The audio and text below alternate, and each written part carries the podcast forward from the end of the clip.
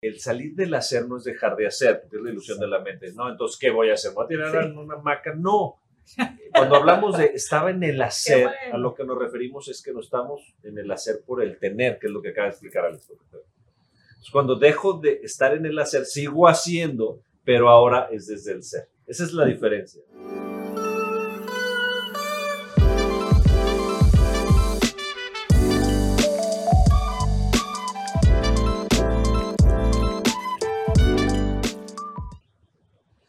Yo soy Ivonne Díaz de Sandy y te doy la bienvenida a este nuestro podcast De Vuelta a Ti.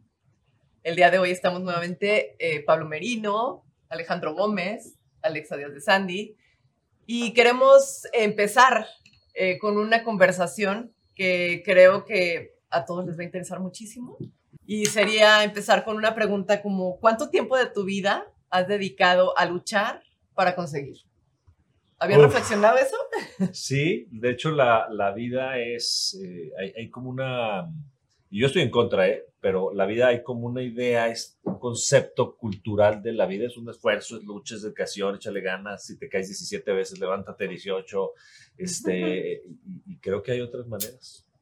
¿Qué piensas, Alex? Yo venía de una, yo vengo de una familia, mi papá hizo, construyó, digamos, todo lo que hizo desde cero. Y pues vi siempre en él un ejemplo de tienes que levantarte temprano, regresar tarde de la chamba. O sea, realmente el esfuerzo era parte del... Vivir para construir. Exactamente, el hacer y el estar. Y si no estabas haciendo eso, pues estabas perdiendo el tiempo. Entonces, esa, esa cultura de el esfuerzo. estar consistentemente esforzándote para lograr algo, me la hizo que me la comprara. En sí, era de, de 12 horas de trabajo diarias. ¿Y qué pasó? Pues realmente me escondía en la chamba. ¿no? Entonces no estaba en la casa, no estaba con mis hijos, no estaba con mi, esposa, es que con mi esposa. Eh, y eso pues te va generando como una desconexión contigo mismo. Claro. Alexa. A mí se me hace muy complejo porque hasta hace poquito me acabo de dar cuenta que estaba luchando. pero sí, creo que, otra vez no puedo hablar por toda mi generación, pero creo que partimos del hacer, hacer, hacer por, para trabajar y tener dinero al saber, saber, saber para hacer más, ¿no? O sea, nosotros es, los días no sé con quién estaba platicando, que ya hay lugares, hay países en donde si ya no tienes una maestría con tantos años después de tu carrera, no, te, no eres elegible para ningún trabajo, o sea, ni para ser mesero casi, casi. Entonces, me llama mucho la atención cómo se vuelve también una lucha por el conocimiento y entre más sabes y más haces y más puedes, pues pareciera que significas más o tienes un mayor lugar en la vida, ¿no? Entonces, sí es como que desde este... Tu generación siente que o es una lucha o es una competencia. ¿Cómo, ves eso que estás diciendo? Porque qué interesante que pueda ser como una lucha ahora por el conocimiento, pero también lo están cambiando ustedes, ¿no? Esa percepción quiero decir, no puedo hablar por toda mi generación, pero, sí lo, noto, ajá, exactamente, como con amigos y así de sales de la carrera y para empezar, puede que ni te haya gustado tu carrera porque solamente fue lo que seguía y, la carrera que estaba disponible y de hecho muchos de mis amigos hemos tenido crisis con eso, que dices, wow, qué padre que estudié y se me dio la oportunidad, pero pues a la mitad de la carrera me hubiera gustado cambiarme carrera, nada más que no lo hice por tener que y acabar, ¿no? Y luego de ahí ya es la presión de, ya acabaste, bueno, ahora qué maestría. Y de ahí casi casi yo era doble maestría y que otro diplomado y casi casi el doctorado. Quizá aquí no se usa mucho en México, pero em, tengo amigas que se, se, tienen mi edad y ya acabaron su doctorado y las veo y me dicen, pero no sé ni para qué. O sea, solo lo hice, hice, hice más y, y creo que viene mucho de esta idea de poder, porque entre más puedes haciendo cosas, es como si te ganaras tu lugar en el mundo. Pues sí, sí es una lucha y como decías hace ratito también, la otra pregunta es la competencia, pues es que cada vez hay gente que sabe más que tú. Y ya te ven como un numerito y como teniendo ciertas características que cumplir en una lista, que como dices, qué padre que ya está empezando a cambiar, pero sí tienes que tener, pareciera que así como cuando te contratan pues tienes que tener ciertos requisitos, pues tendrías que tener ciertos requisitos para poder ser digno de vivir. Oye, me dejaste helado, no sé si se dieron cuenta lo que acabas de decir, Alex. Tienes que hacer para ganarte un lugar en el mundo, porque si no haces, no eres. Sí. ¿Cómo se siente eso? Terrible. terrible. terrible. Imagínate una joven de 27 años que tiene que hacer maestrías y doctorados para hacer. ¿Cómo te fue a ti en ese camino? Pues eso creo que es, es digo, es cultural. Sí. O sea, no es algo generacional nada más, sino que, em, bueno, desde mi experiencia, toda mi vida em, me dediqué a hacer, hacer, hacer para construir una identidad, para construir eh, empresa, para construir familia, para construir em, cosas materiales, pensando que eso me iba a hacer tener y el tener me hacía ser alguien en la vida. Y la verdad que no solo es muy pesado y cansado, sino que verdaderamente me di cuenta que no estaba construyendo nada. Desafortunadamente, em, tengo 49 años, pero yo creo que hasta hace un año me di cuenta que no estaba construyendo nada. ¿A qué te refieres? O sea, es una frase súper fuerte, la siento así como... Porque bien, yo te admiro y veo lo que has construido, pero ¿a qué te refieres con eso? Lo que pasa es que para mí el construir afuera, eh, pues tiene mucho que ver con toda esta historia que nos contamos y con, con, todo este mundo interior, pero verdad, perdón, exterior. Pero para mí el construir algo está dentro de nosotros y lo que yo me he dado cuenta y que ha sido muy revelador para mí es tener paz dentro de mí. Y yo no estaba construyendo la paz nunca, porque siempre era en el hacer, en el hacer, en el hacer. Entonces vivir todas estas emociones que me llevaban a, eh, enfocarme todo el tiempo afuera de mí, pues realmente todo lo que construí llegó un momento en que para mí se derrumbó porque todo lo que yo viví aquí sin paz no valía nada. O sea, nada de lo que yo tuviera, ni material, ni familiar, con personas, podía ser sostenible si yo no estaba bien dentro de mí. Cuando me enfoqué a trabajar en mí, en construirme yo y desde mi interior construir esa paz y esa alegría y felicidad, nada de lo que me pudieras quitar afuera me podría quitar mi paz, quitar mi felicidad, ¿no? De lo que hablábamos en el capítulo anterior. Oye, es que estamos en día de revelaciones. Ustedes están impresionantes. Te voy a decir por qué. Acabas de mostrarnos algo que quisiera subrayar, porque existen resultados que yo les llamo transitorios, que son los de la serie y del DNF. Pero imagínate poder llegar a tener resultados permanentes, que son los interiores que es esto lo que queremos mostrar en, la vuelta a ti, ¿no? ¡Qué padre! Pero está, ¡Wow! Retomando esta palabra de la lucha, está increíble que de verdad como sociedad, o sea, no tiene mucho que ver, pero estaba pensando como todo es una lucha por la igualdad, lucha por la paz, lucha por... que es como todo te invita a luchar y si no te esfuerzas, no pain, no Suena violencia, ¿no? Además. Exactamente. Y como demasiado, obviamente platicamos el otro día, pues sí necesitas cierto esfuerzo para mantener tus compromisos, pero muy en el fondo, la lucha de tenerte que pelear, tener casi casi que quitarle el lugar a alguien más para tú tener el tuyo, es como, pues nada más lo dejo ahí como pregunta, ¿no? es que vamos sociedad, ¿por qué tanta Me encantaría profundizar ahí, te voy a explicar por qué. Lo que dices es brutal eh, no se trata de dejar de expresarte. Hay otro camino que iremos llenando más profundo en, este podcast, pero tiene que ver con la pasión. O sea, vivir con la pasión es vivir haciendo desde el amor y no desde la lucha, desde la paz y no desde el arrebatamiento. Pero justamente estamos viendo cuánta lucha y cuánto desgaste hemos vivido y cuánto hemos creado afuera en estos resultados transitorios que al final dices no me llevo nada. Pero hay otra, otra parte bien profunda. Por ejemplo, en mi caso, sí fue mucha lucha. Yo tengo dos divorcios. Y me imagino que soy buena gente. me considero buena onda. pero, pero el camino por conquistar el amor para mí fue mucha lucha. Muchísima. Debí de pasar sobre mí. No me escuché. Yo era. Cogemos, cogemos el mismo pie. O sea, una amiga dijo un día, tenía el no descompuesto. no sabía decir, no, no quiero. No lo sabía decir 40 años de desarrollo humano, coach, pero yo no me daba cuenta que lo más profundo había una lucha de yo merezco poder decir que no. Yo hoy en mis relaciones digo un no amoroso, pero cuánta lucha me costó. Y es la parte donde no viví mucha violencia. Aprendí a, ponerme de tapita. Sí, es impresionante. y, y con todo esto, o sea, vivimos en una ilusión de que podemos controlar todo, ¿no? En la vida. Híjole. O sea, ¿no te pasaba eso? La ilusión de control. ¿Cómo lo viste tú la lucha, Alex? Pues, yo desde el esfuerzo, desde crear esa, digamos, imagen de empresario exitoso, que era una imagen creada, no por mí, sino creada por ese mundo externo en donde veías al gran empresario que acumulaba, que generaba, que era el, la imagen. La imagen de, esa, de ese poder, de esa... Y te la vas comprando sin cuestionarte si efectivamente eres tú el reflejo de eso que tú estás construyendo.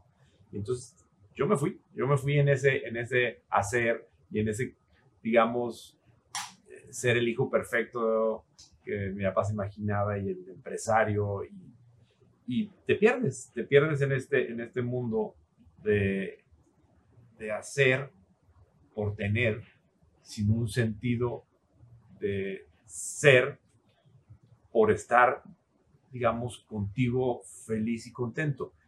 Y creo que si nosotros encontramos ese medio, que fue cuando yo empecé a, a dudar y a cambiar muchas de las cosas y, y, actividades que yo estaba haciendo, y enfocarlas más en poderme ver, entonces empiezas a cambiar el yo merezco por el yo realmente puedo ser feliz haciendo esto y realmente no necesito merecer porque nadie me va a dar afuera algo, sino que yo lo voy a generar, yo lo voy a producir y eso se va a reflejar. Y entonces cuando tú empiezas a hacer, hacer un reflejo entonces, de, de, lo que eres, empiezas tú a generar sonrisas, empiezas a generar conexiones, empiezas a generar. Ya no la imagen, ya, no la imagen, sino lo real, lo que tú eres. Entonces, todo eso que parecería que nomás lo, lo, lo, material, que solamente lo puedes construir haciendo y con, esfuerzo. y con el esfuerzo, se va produciendo de una manera mucho más sencilla, mucho más fluyendo con la vida. Claro. Y, y ahí es tan abundante el universo y tan abundante la tierra que te va a acercar a aquello que tú estás proyectando. Y, es una maravilla. Y me fascina porque Alex acaba de dar la idea, quiero que quede muy claro a los que nos están escuchando que y viendo que el salir del hacer no es dejar de hacer, porque es la ilusión de la mente. No, entonces, ¿qué voy a hacer? ¿Voy a tirar sí. una maca? No. Cuando hablamos de estaba en el hacer, bueno. a lo que nos referimos es que no estamos en el hacer por el tener, que es lo que acaba de explicar Alex. Cuando dejo de estar en el hacer, sigo haciendo, pero ahora es desde el ser. Esa es la diferencia. ¿no? Claro. Claro, sí, es que también esta ilusión de que controlas todo, la verdad es, bueno, valga la, la redundancia, la ilusión del control. Sí, claro. Yo en lo personal tuve una eh, forma de vida en donde yo tenía que controlar absolutamente todo porque si no lo que estaba construyendo, según yo, se me saldría de las manos y entonces estaría en riesgo mi felicidad y, y este, pues no sé, mi bienestar y el de mis hijas. Y pues la verdad es que me di cuenta que no podía controlar absolutamente nada. Afuera de ti. Y en el momento en el que wow. una empresa que construí durante más de 30 años, eh, pues la tuve que dejar ir y soltar y darme cuenta que era algo que yo ya no podía controlar, empecé a tener, eh, pues, como tantas emociones controladas y, y, y, una sensación en el cuerpo de que me quedaría sin identidad, de que me dejaría de ser quien soy. Porque la identidad venía Porque de... la identidad venía de la empresa. De Entonces, o sea, es como esta locura de pensar que todo lo que hacemos nos hace ser quienes somos.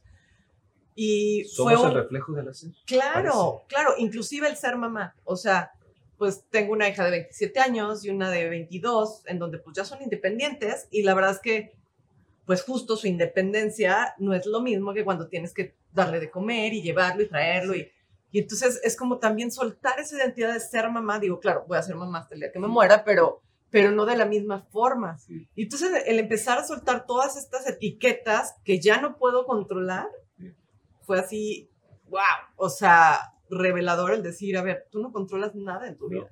Fíjate, son independientes aquí. ¿A ti? Sí, o sea, dejas de ser el rol de mamá, es decir, ya te graduaste. Justo. Alexa ya es Alexa, sin Ivonne, ¿no? Es increíble. Sí, claro. Pero es dejar ir, ¿no? Esa, claro. Esas etiquetas del ego que hemos creído que somos lo que hacemos, o la cara que tienes, o la altura, o lo que sea. lo que hablábamos antes de entre cámaras, ¿no? El estatus o, el donde lo que yo según yo soy, no soy nada de eso. Y no nomás la idea de lo que yo soy, que justo está muy chistoso que estemos hablando de esto porque estoy pasando precisamente en un momento de mi vida en el que digo, no me había dado cuenta de qué tan arraigada traigo la idea de lo que se supone que yo tendría que hacer, pero creada por mí. O sea, muchas veces, como dices, ¿no? Está impuesta por la sociedad y por el tener que ser y el estatus y la identidad que quieres crear hacia afuera, pero ahorita estoy experimentando mucho la identidad que quiero crear hacia adentro, conmigo, y la ilusión de que yo controlo cómo me veo a mí misma y lo que tendría que ser yo misma, ¿no? Para mí misma. Acabas de decir algo monumental. ¿Cómo, ¿Cómo, alguien crea su propia identidad sin nada afuera?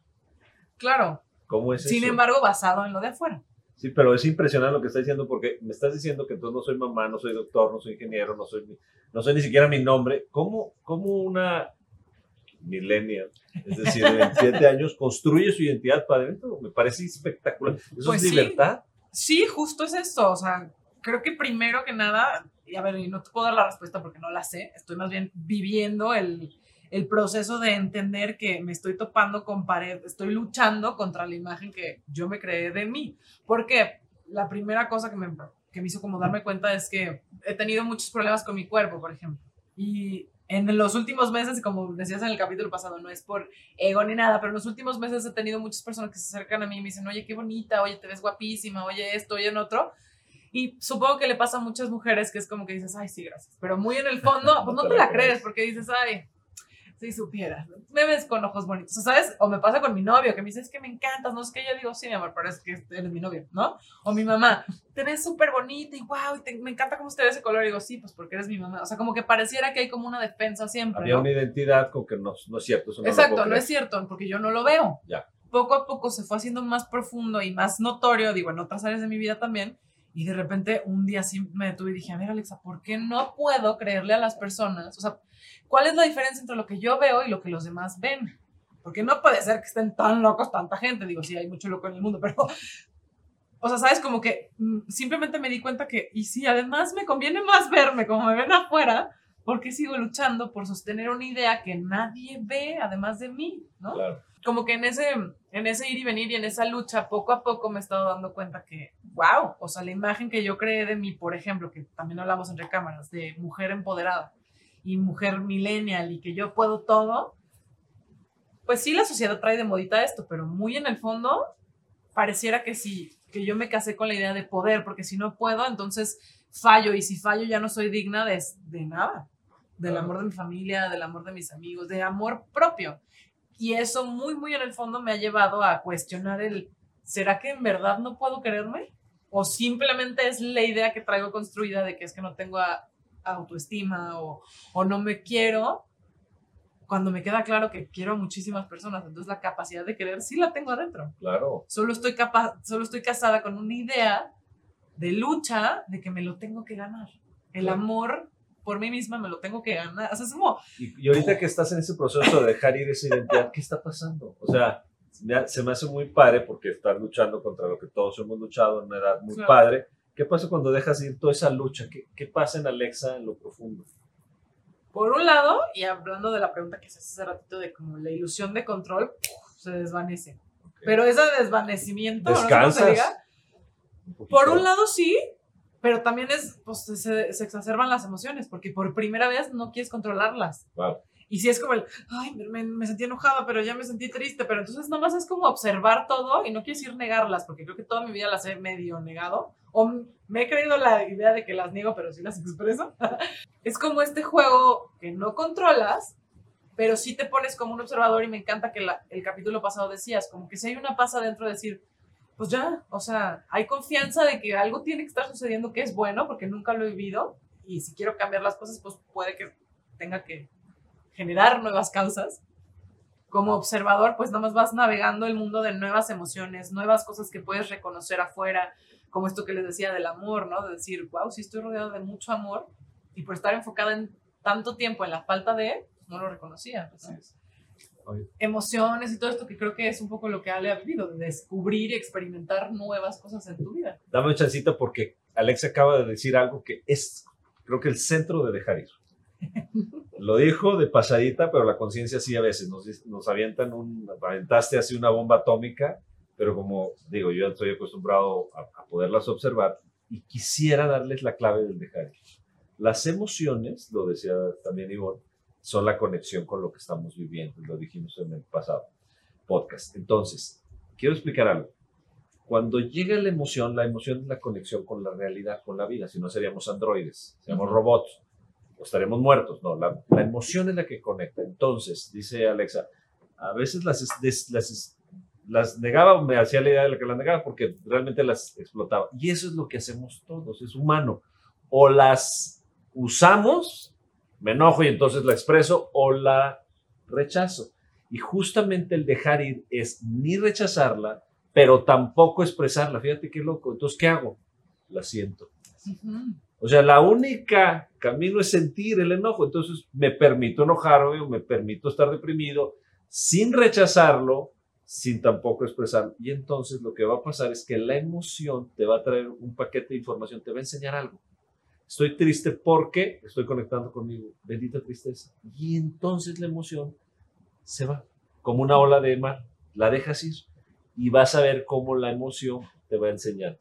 Solo quería decir esto porque fue bien importante. Creo que es la clave de este podcast, aprender a sentir. Está bien sentir lo que sientes. Por ejemplo, una persona que está deprimida nos puede enseñar muchísimo. No tendríamos que sacarla de la depresión. Todo el mundo va a querer sacar a alguien de la depresión, una persona deprimida, pero tal vez una persona deprimida acaba de descubrir lo que nadie descubre, que es que la vida no tiene sentido. Tú se lo das. Tú le das el sentido porque el sentido de Alexa, de Ivonne o Alejandro es distinto al de Pablo porque soy otra persona. Ivonne es mujer o este, Alexa es, una, es joven y entonces estamos en, momentos distintos. Tu estilo de vida y tu percepción es distinta. Entonces no hay lucha. Perdón, Alex, estaba simplemente poniendo este punto que te arrebaté la palabra. Y conectando, no, conectando con eso que tú dices que es el dejar ir, yo pondría sobre la mesa una pregunta nueva que es, ¿cuándo te diste cuenta que dejar ir te acercaba más a lo que querías? Con esta ilusión del control y esta conexión con esta pregunta, les pondría sobre la mesa que en lo personal, la autoexigencia de querer ser esa figura, por un lado, te va poniendo metas y objetivos tú vas poniendo en el camino. Entonces tú empiezas a... yo, yo era tan preciso en mis metas que en tal fecha voy a tener tantos eh, ventas, eh, voy a tener tantos empleados, voy a generar esta riqueza. Todo eso eran metas que yo me establecía en mi cabeza, que me, que me ponían un tiempo, un deadline. Y lo único que yo estaba haciendo conmigo mismo era generar una frustración constante, porque finalmente toda aquella ilusión de que todo eso que yo estaba pensando se iba a convertir en el momento que yo quería, cómo quería y con quién quería, este, no pasaba, no pasaba nada, o sea, realmente le atinaba muy poquito y, este, y eso generaba una posición muy de estrés. Entonces, ¿qué sucedía? Pues vivía yo en una situación de estrés, de alerta, de, híjole, todavía tengo que esforzarme más porque esto que está pasando no está haciendo lo que yo quiero que pase. Y entonces, en esa ilusión de control y al mismo tiempo de dejar ir, hoy que empiezo a vivir de una manera más y a sentirme y a entender esa conexión que tú ahorita nos explicaba, es decir, pues no tiene nada de malo tener esos objetivos y esas metas, y, esas, y esas ilusiones y esos sueños, todos. Pero entonces hoy lo que hago como, como mi práctica normal es, pongo esas ilusiones, pongo esos sueños con mucha claridad, les doy una intención y lo suelto. Lo suelto de tal manera que no me aten al día a día y que yo esté pensando en que si no estoy logrando eso que dije que iba a lograr, me estrese, sino que lo suelto y de tal manera que me deja a mí estar presente y trabajar en el momento con esa intención y entonces mis acciones y mis intenciones y mi enfoque y mi energía están en el día a día y en el ahora, pero con esa intención. Y entonces, ¿qué genera? Es increíble lo que vas produciendo en el día a día con una sensación de emoción, de paz y de, tranquilidad, y entonces empiezas a acercar mucho más rápido y mucho de maneras o sea, de que no las esperaba, empiezas a sorprenderte y dices, ah, caray, ¿y por qué acerqué todo esto? ¿Por qué? Porque estás trabajando en el ahora. Que es un, que un poquitito lo que decías, Pablo, hace ratito, que, bueno, o, lo que veo de, la expresión de Ale, ¿no? Que ahí ya se convierte en pasión, porque ya te apasiona alcanzar las metas que te pusiste, pero no te condiciona a que si eres alguien o eres fracaso o no. ¿Y por qué no te condiciona? Pues porque no estás atado al resultado. Correcto. ¿No? Siento que... Ese es el dejar Como que no, yo no lo había visto de esa forma y apenas estoy descubriendo que muchas veces, y en lo particular yo tenía la concepción de decir, es que si dejo ir sería como rendirme. Y si me rindo, pues es fracasar, aceptar que fracasé y ser un fracasado. O sea, como que ya eso luego, luego te da la identidad de, fracaso. De fracaso. Claro. No, pero, pero más como es desde este lado, como, o sea, la cultura que vivimos de que you can do it y go, go after your goals y, o sea, lucha y hazle, y hazle, y hazle y sigue intentando. Y como decías al principio, ¿no? Te caíste 19 veces, pues te levantas y así, digo 20. Y pareciera que el rendirte es algo negativo porque ya fracasaste, pero quizá solamente aprendiste a soltar y a crear el espacio para que llegara una oportunidad mucho más grande de la que tú pensabas, como lo que pasó en las Olimpiadas, en las últimas Olimpiadas con Simone Biles, ¿no? Que es una de las campeonas olímpicas más históricas en el mundo y dijo, no voy a sacrificarme más por esto y les tengo que confesar, o sea, ella decide no competir, ¿no? Y dice, no voy a sacrificar mi salud mental por seguirme esforzando por ser algo que ya, o sea, yo hasta aquí llegué y está padre en estas Olimpiadas, ¿no? Y me acuerdo que llegué a platicar con mi mamá y con Ale y mi reacción fue, pues qué mal, porque vio que le estaba yendo mal y se rindió antes para no, para no fracasar. Y en eso Ale dice, no, pues, pues quizá dijo, no, ya está aquí, yo no le quiero sacrificar más o, o lastimar más mi salud mental por alcanzar algo que igual ya no quise. En ese momento me di cuenta. Entonces yo partí desde el no, pues que fracasada, ¿no? Entonces, o sea, como desde ese juicio de soltar no tiene que ser fracaso. Porque soltar el resultado no es resignación. Exacto. Es justamente desde el poder. ¿Tú cómo lo has vivido? Pues yo viví algo similar a, Ale, em, siempre queriendo controlar y controlar y controlar, y bajo ese querer controlar, pues vives en un estrés impresionante. Y desde el momento en que me di cuenta que no puedo controlar todo y que empiezo a soltar, ese soltar me ha sorprendido en que lo, que yo me imaginaba, si estoy abierto y suelto el control, llegan cosas eh, inesperadas, o sea, y mucho mejores a, como yo las había programado, Creo que em, también justo el vivir bajo ese deseo, pensando en lo que podría haber sido o en lo que puede ser, o sea, que no te mantiene en el presente, pues dejas de disfrutar tu vida. Y cuando sueltas ese deseo y lo conviertes en una pasión, como lo, lo platicaba Ale, em, de verdad es, te apasiona, tienes alegría de hacer lo que haces y, lo haces desde tu esencia y con, con, amor y, y, y, lo experimentas de una forma completamente diferente. Te digo, abriéndote a las oportunidades y más bien posibilidades que tú no te imaginabas ni siquiera que existían. Wow. Fíjense que quiero explicar esto que, que, ustedes han experimentado como empresarios, Alexa, que lo estás viviendo. Quiero como ejemplificar o darles qué está pasando abajo de todo esto que estamos hablando de Harry, que no es justificar ni tampoco resignarte, pero sí rendirte, soltar el resultado.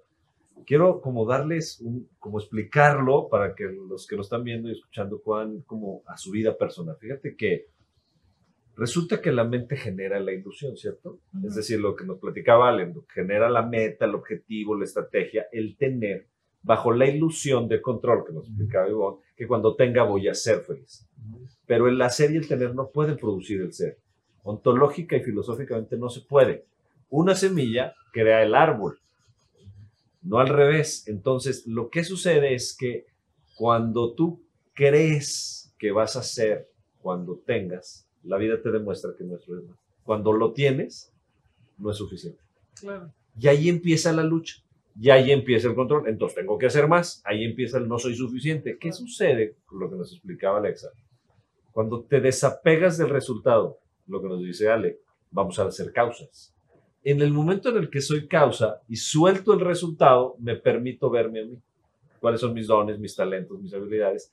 Y entonces suelto el resultado Ayer terminaba una conferencia y pongo un ejemplo de un arquero. El arquero se dedica a hacer el arco, el arquero, el tensar, la flecha, el objetivo, la meta, la estrategia y al final, ¿cuál es su trabajo? Soltar. No vas a acompañar, o sea, la ilusión de control no voy a acompañar la flecha hasta justo el trabajo de todo ser humano. La arquería, no sé si ustedes sepan, la usan muchos este, caminos espirituales. Justo eso, porque tú haces todo el trabajo y al final lo único que haces es confías. Confías en el universo. ¿Qué pasa si no diste en, la, en el blanco? Se llama pecado. Pecado significa fallar en el blanco, en latín. Entonces, nada, corrijo y ahora aprendo. ¿Y entonces qué pasa si en la vida lo hiciéramos de dejar ir? ¿Cuál es nuestra experiencia? ¿Cuál ha sido tu experiencia después de dejar ir? Fíjate que eh, hay una frase que me encanta de una película, se la recomiendo, se llama The Best Exotic Marigold Hotel. ok. Y esa frase la puse al inicio de mi libro porque eh, ha sido así como un mantra para mí que dice, confía, al final todo estará bien. Y si no está bien, es porque no es el final. Ah, buenísima frase, ya la había escuchado. Entonces, eh, así es como me experimento el día de hoy. Eh, si las cosas no están bien como yo las programé y como yo pensé en este momento, lo suelto. Lo suelto porque mi intención ya está, mi esfuerzo desde lo que tengo que hacer, bueno, no lo que tengo, lo que quiero hacer, em, ya está puesto y al soltarlo, que te digo que, que, me sorprendo porque las cosas no salen como yo las pensaba, sí, salen mucho mejor de como yo las pensaba. Qué paradoja, las cosas salen mejor, lo hemos dicho todo. Ha sido Qué increíble. loco, ¿no? Para tu mente. Sí, sí, la verdad es que ha sido increíble. Y también me ha, me ha pasado que a lo mejor eh, las cosas no se dieron en el momento y tú, pues te puedes sentir como, mm, pero vuelvo a confiar. Y a la vuelta de la esquina, eh, eso que yo pensaba no se dio, pero pues porque se dio otras cosas mucho más grandes de las que yo pensaba. Y me ha pasado una y otra vez en mi vida. Wow. Empezando por esta pareja maravillosa que tengo el día de hoy. Igualmente. No, nos, conectó, señor, señor. nos conectó esa energía bien bonita. Esta ilusión de controlar y de, y de dejar ir y todo esto que estamos comentando podría sonar así como algo insostenible y algo Súper difícil. como utópico y algo que es difícil de lograr para cualquier persona. Y en lo personal, hoy que me experimento de esa manera, en el sentido de, de poder disfrutar cada momento, cada, digamos, disfrutar ese proceso que, que, ahorita con lo del arco, eh, digamos, ejemplificaba Pablo. Ese disfrute de lo que tú estás haciendo tiene para ti un sentido y tiene un gozo, tiene un disfrute, es porque efectivamente estás viviéndolo, disfrutando. Y la otra vez recibía un, un aprendizaje incre- increíble del que cuida la alberca en mi club. Se llama Don Robert. Y él decía, me invitaron a una convención de alberquistas este, de todos los clubes de México. Y me mandó mi club a, poder yo aprender de ellos. Entonces yo los oía hablar de cómo la química y esto, y hacían y ponían, y cómo se levantaban temprano, y es- hacían todo este proceso. Yo simplemente no estaba entendiendo exactamente todo lo que estaban ellos viendo, porque yo lo que veo es veo el agua y me comunico con el agua. y el agua me dice que le ponga. Yo no sé, ¿Cómo yo no- explicas eso? No necesito, no necesito medirla. No necesito medir lo que estoy haciendo y disfruto de estar aquí, disfruto de esa comunicación y disfruto ver a ustedes disfrutar de lo que yo creé. Wow. Y entonces dije, este está viviendo feliz toda su vida y todos los otros tratando de quedar bien con el jefe o quedar bien. Entonces, sí creo que no tienes que estar en ningún lado, no tienes que ser esa figura pública o no tienes que ser ese, empresario maravilloso que creemos que deberíamos de ser para poder estar o poder ser felices. Puedes estar haciendo lo que te guste, pero simplemente cambiando esa lógica de decir, lo hago y me pregunto, ¿cómo voy a disfrutar este momento? Y entonces empiezan a suceder cosas maravillosas como este cuate platicando con el agua. Claro. ¿Eh? Está padrísimo. Platicando con el agua. wow. Y que se comunique ella Sí, con él. así es. Entonces, es, y eso nos empieza a pasar, mágico, cosas mágicas. ¿no? Y eso, Y se me hace increíble esto que dices, como empezamos, ¿no? Como a profundizar un poco más.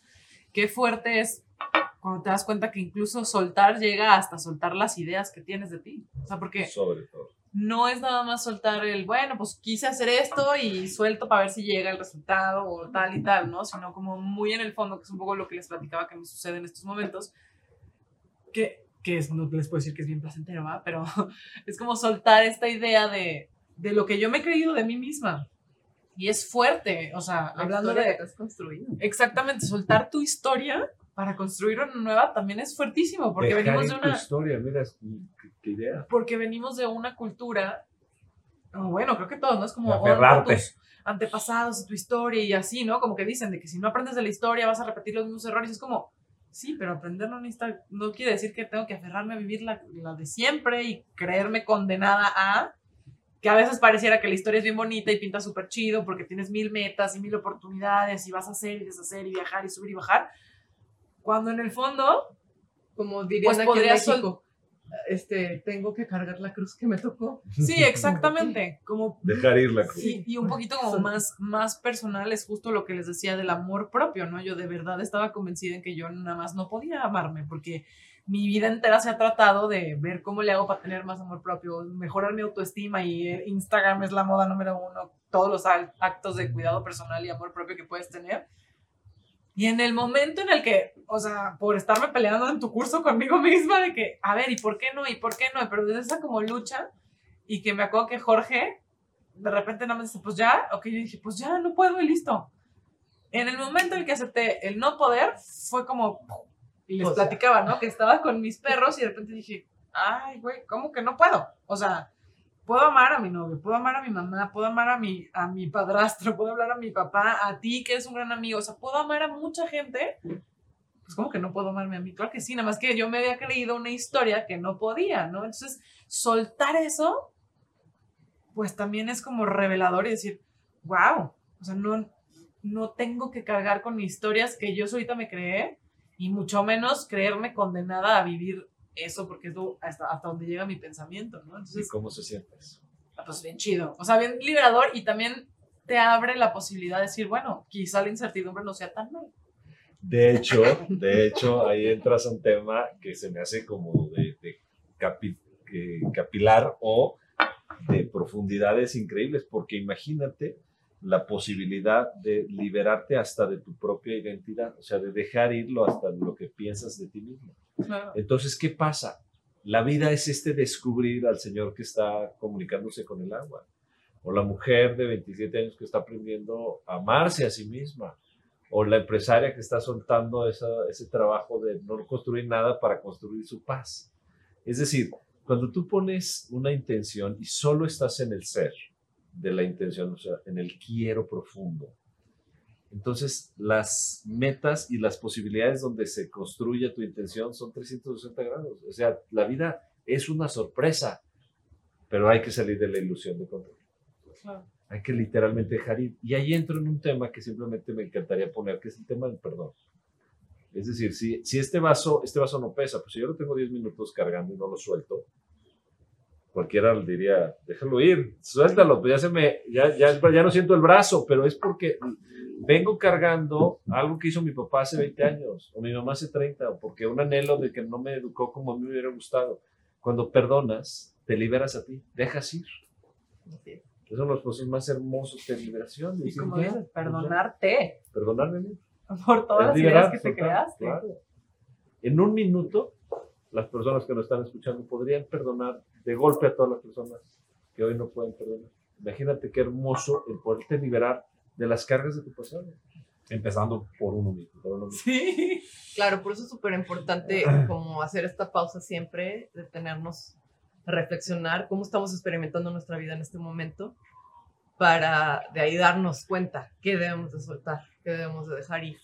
Y me encanta eso que dijiste, nomás para hacer énfasis y repetirlo, dejar ir puede ser dejar ir a personas, dejar ir cosas, dejar ir situaciones, pero también puede ser ir, dejarte ir a ti. Emociones. exacto, dejar emociones o soltarte a ti mismo y decir, bueno, o sea, que sigue. me, me, me, ha pasado con, con, con, personas, por ejemplo, de 50, 60 años, que de pronto se fueron los hijos, volteó a ver el marido y el marido se fue, y de repente se quedan solas y la vida les obliga a ir a donde nunca quisieron ir, hombres y mujeres, a ellos mismos. Y de repente entra una depresión de qué soy si no soy la mamá, si no soy los hijos, si no soy mis perros, si no soy mi negocio. No eres nada de eso, eso lo hiciste.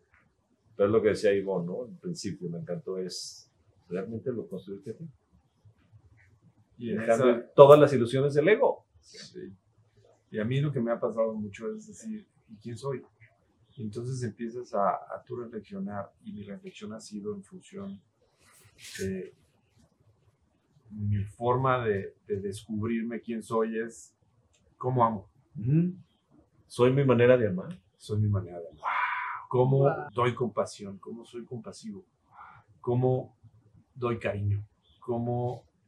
Pero finalmente me tengo que experimentar yo en cada una de esas áreas específicas para yo entender qué es para mí el amor, qué es para mí la compasión, qué es para mí la empatía, qué es para mí la creación, que es para mí todo esto que estamos viviendo en este, en este mundo. Entonces, cuando para mí ha sido ese descubrirme, porque no lo tenía claro, no tenía ni idea. Y entonces cuando yo empiezo a entender qué es el amor para mí, lo puedo ver de una manera más natural y más, más, más abundante hacia afuera. Pero ya sin un esfuerzo de decir, voy a dar amor, ¿no? ¿Por qué? Porque di, me regresa pues no, o sea, eso no jala así. O sea, cuando tú estás en ese toma y daca es, bien, bien, bien, bien, difícil. Un estudio muy importante de Harvard que se hizo sobre los empleados más capaces de, empresas y los dividían en, en, tres campos específicos. Aquel que da, el que se da y se entrega, aquel que es como un negociador, que está dando este, esperando recibir, recibir, es así como el negociador, eh, y aquella persona que finalmente está también entregándose, pero a costa de él. O sea, la diferencia entre entregar siendo tú completo a entregarte a costa de, quiere decir que tu jefe te está diciendo que hagas esto y vas a hacer todo lo que te dice tu jefe a costa de, tú y perjudicarte. Y entonces, ¿qué resultaba? Que los que daban estaban como los mejores este, y más capaces empleados de la, de la empresa, los que, se, los que daban a otros y se entregaban a otros. Pero estas personas estaban viendo primero por ellos. Y en el último lugar estaban aquellos que daban. Pasando sobre ellos. Pasando por ellos. Wow. Entonces, es muy revelador porque finalmente muchas veces la vida la hacemos pensando en que estamos para todos y, sobre todo los que son muy empáticos están buscando darse a otras personas sin ver, sin ver. Oye, yo tengo una pregunta, Ivonne, para ti. Eh, ahora que ya estás viendo por ti, ahora que, estás trabajando en esta parte de estos resultados profundos, que ya dejaste ir y que eres una mujer que está viviendo la vida sin esos apegos, sin esa ilusión de control, ¿cómo es tu experiencia? Te puedo decir que es increíble, porque cuando trataba de controlarla, pues había roces con todas mis relaciones y, y no sé, las cosas que yo quería, hablando de las cosas materiales y el día de hoy, toda mi vida se ha transformado. Mis relaciones son increíbles porque cada día descubro más a mis hijas, a mi esposo. Em, ya no, ya no tengo estos conflictos de confrontación. Digo, claro que en todas las relaciones hay eh, desacuerdos, pero pues estamos de acuerdo en estar en desacuerdo y lo platicamos maravilloso. A ver, otra vez esa. Estamos de acuerdo en estar en desacuerdo. Qué profundo. Pero ya no es confrontación, ya no es querer tener eh, la razón, ya no es querer controlar al otro, sino es dejarlo ser y descubrir quién es y qué historia se está contando o qué historia me estoy contando, ¿no? Eh, la verdad es que es, es muy diferente vivir así, soltando y, y abriéndote a las oportunidades de conocer a las personas y de, de las oportunidades que te pueden llegar que no te imaginas. Qué belleza, gracias. Alexa, ¿cómo es tu, tu, sensación hoy después de, estar habitando esta parte que dijiste la semana pasada de, estar incómodamente... Navegando el mar incómodo. Pues aquí, aquí sigo. Pero ¿cómo es esta experiencia? Porque ya estás dejando ir y eres una mujer que está, está enfrentándose a sí misma en esta percepción de, de, de, de, honestidad contigo que yo veo y aplaudo. Claro, gracias. La verdad es que creo que es, como repito, es muy incómodo, pero como lo decía en el capítulo pasado, me permite reconocer, o siento que sí hago, por así decirlo bien, mi labor de observar, porque me permite ver, a pesar de que es incómodo y todos los días es otra nueva cosa que me invente para no querer salirme de, porque de verdad es muy incómodo y mis pensamientos, o sea, no me he dado cuenta lo poderosa que es mi mente y, lo obsesiva que puedo ser con ciertas cosas que digo, órale, o sea, me trinco muy fácil. Creo que la experiencia hoy es eso, como, como estoy tratando de observarme, es más, no estoy tratando, estoy observándome. Eso me permite observar otras cosas que están súper bonitas en mi vida que yo no veía por estar enfocada en resolver este tema, ¿no? Pero haces aquí, aquí hay algo, algo que yo no estoy entendiendo. ¿Qué le hace a una mujer enfrentarse a su incomodidad y seguir habitando la incomodidad? O sea, ¿qué, ¿cuál es esa voz interior que te hace decir, sí, sí voy a conocerme, sí voy a evitar mi incomodidad, sí me voy a enfrentar a mis pensamientos y a mi mente poderosa? Pues creo que por un lado, el que estaba cansada de seguir igual. O sea, entender por lógica que si me estoy, si me estoy esforzando y no estoy obteniendo el resultado que quiero, bueno, pues cambia la jugada, ¿no? Entonces ahorita, primera en mi vida, estoy no negando lo que estoy sintiendo. O sea, diste vuelta en U y entonces ahí llegaste a ti. Exacto. Y la segunda, que creo que es más fuerte que la primera, porque pues el, la sensación de cansancio se va muy rápido en cuanto sueltas. Digo, si te atropella un tren, pero, pero sí se va rápido. Bueno, depende de Ok, los que están escuchando no se preocupen, es normal. O sea, regresar a ti, dejar ir, se va a sentir que te atropelló un tren. Exactamente. O te atropellaste tú o te desatropellaste. Obviamente tú, ¿no? Como un amigo que me decía, es que estaba yo vomitando un día y me estaba vomitando a mí, o sea, de todas las enojos que traigo puestos. le cayó mal algo en el estómago y cuando estaba en el, ahí dijo, soy yo. Ajá. Ahí, bueno, tú estás ahí en esta incomodidad ahorita. Pues sí, estoy como desatropellándome pero les, les, decía, lo que creo que, la que lo que sostiene el que yo quiera seguir en esto, y no es porque por elección quiero sufrir, pues no, pero sí estoy permitiéndome sentir, ahora sí que sufriendo por elección, no, no es cierto. no es cierto. Sí, oye, espera, espera, acabas de abrir un capítulo, sufriendo por elección, pero no sufriendo, pero realmente estás eligiendo. Doler, un ratito. Sentir lo que sientes. Sí. Sí, Dejando ir la ilusión de control. 100%. Wow. Y te digo, la que sí sostiene todo este proceso es que gracias a esa observación que estoy haciendo tan activa, observo que no pasa nada. O sea, que no, no estoy perdiendo nada. Cuando yo creía que si controlas todo, es, significa que como tú tienes el control, entonces lo que quieres perder no lo perderías, porque lo tienes aquí, ¿no? Como amarrado al caballo, así como que lo traes cortito y la correa así como, no se llama correa, ¿cómo se llama esa cosa de, para andar?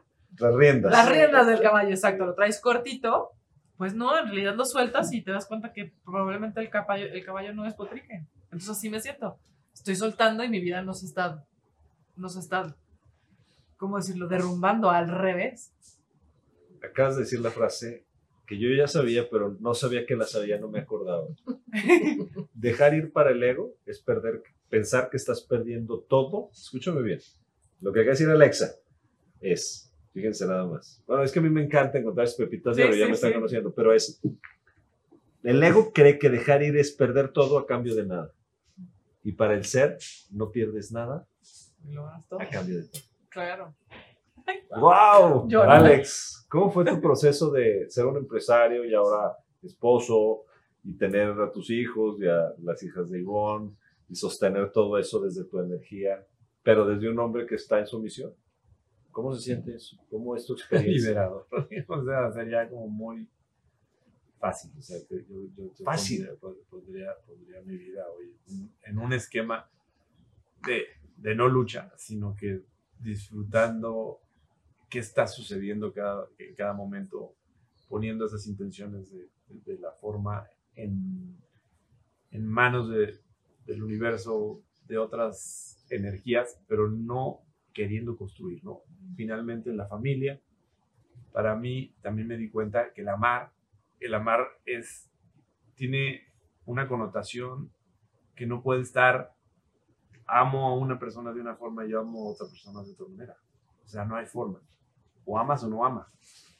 Puedes expresar tu amor de diferente manera.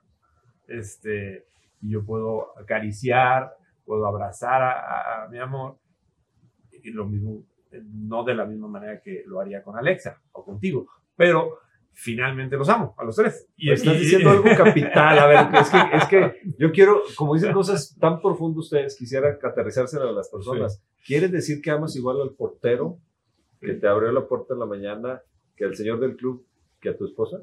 Eso es lo que me di cuenta que para mí era el amor. Y este, es un este, tema que vale la pena como para todo un episodio. Todo un episodio, pero, lo que, se o sea, cuando deja ir a Alex la, la, ilusión del ego, amas igual a todos. Así es. Claro, distinta forma y prioridades. Y no quiere decir que sea perfecto y que lo estoy, digamos, experimentando todos los días. No sé si los que están escuchando y viendo esto están entendiendo que Alex está amando.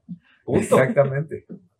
Y es padrísimo, porque finalmente empiezas a disfrutar todo de una manera que no sabía que había. Oye, se me, se me acaba de ocurrir justo esta parte de decir, es dejar ir, pues es dejarte amar también. Claro, porque dejar ir es dejar ser tú. Y dejar ir, lo dijo Ivonne, todas las ilusiones y constructos de la mente que creías que te dan identidad. Ayer una chica llegó después de mi conferencia y me dice, a ver, a ver, a ver, a ver. pero al final, al final se iba todo el mundo, me dijo, a ver, esto de la identidad, entonces yo no soy mi cuerpo, entonces yo qué soy? Y le digo, tú eres todas tus posibilidades. ¿Ves? No estaba tan loca. si dejo ir todo, puedo elegir. Claro, eso es la libertad. Dejar ir es libertad. Pareciera que el dejar ir, o sea, es como no sé por qué se me ocurrió esto y perdón que interrumpa, pero creo que es importante, como el decir, mm, si quieres dejar de estar solo contra el mundo, deja ir. Claro. Porque en el dejar ir estás con todos. Te unes. ¿Sabes qué pasa? ¿Saben qué es el dejar ir? Todo, así en resumen de resumen de resumen, es permitirle a la vida ser. Es dejar respirar, es dejar amar solamente, es poder evitar la incomodidad, es poder disfrutar de un éxito o de un fracaso. Al final, si tú tienes un bebé, estás recibiendo la vida, pero la vida se acaba y algún día va a tener que dejar ir. Y eso se va a transformar en un adolescente o un adulto y va a volar. Y entonces toda la vida es, somos administradores de la vida. Dejar ir es permitirle a la vida ser. Padrísimo. Wow, muchas gracias. Pues con esto nos gustaría cerrar y los invitamos nuevamente a dejar ir. Eh, si les gustan nuestras conversaciones, los invitamos a seguirnos en nuestro canal de NU. Gracias.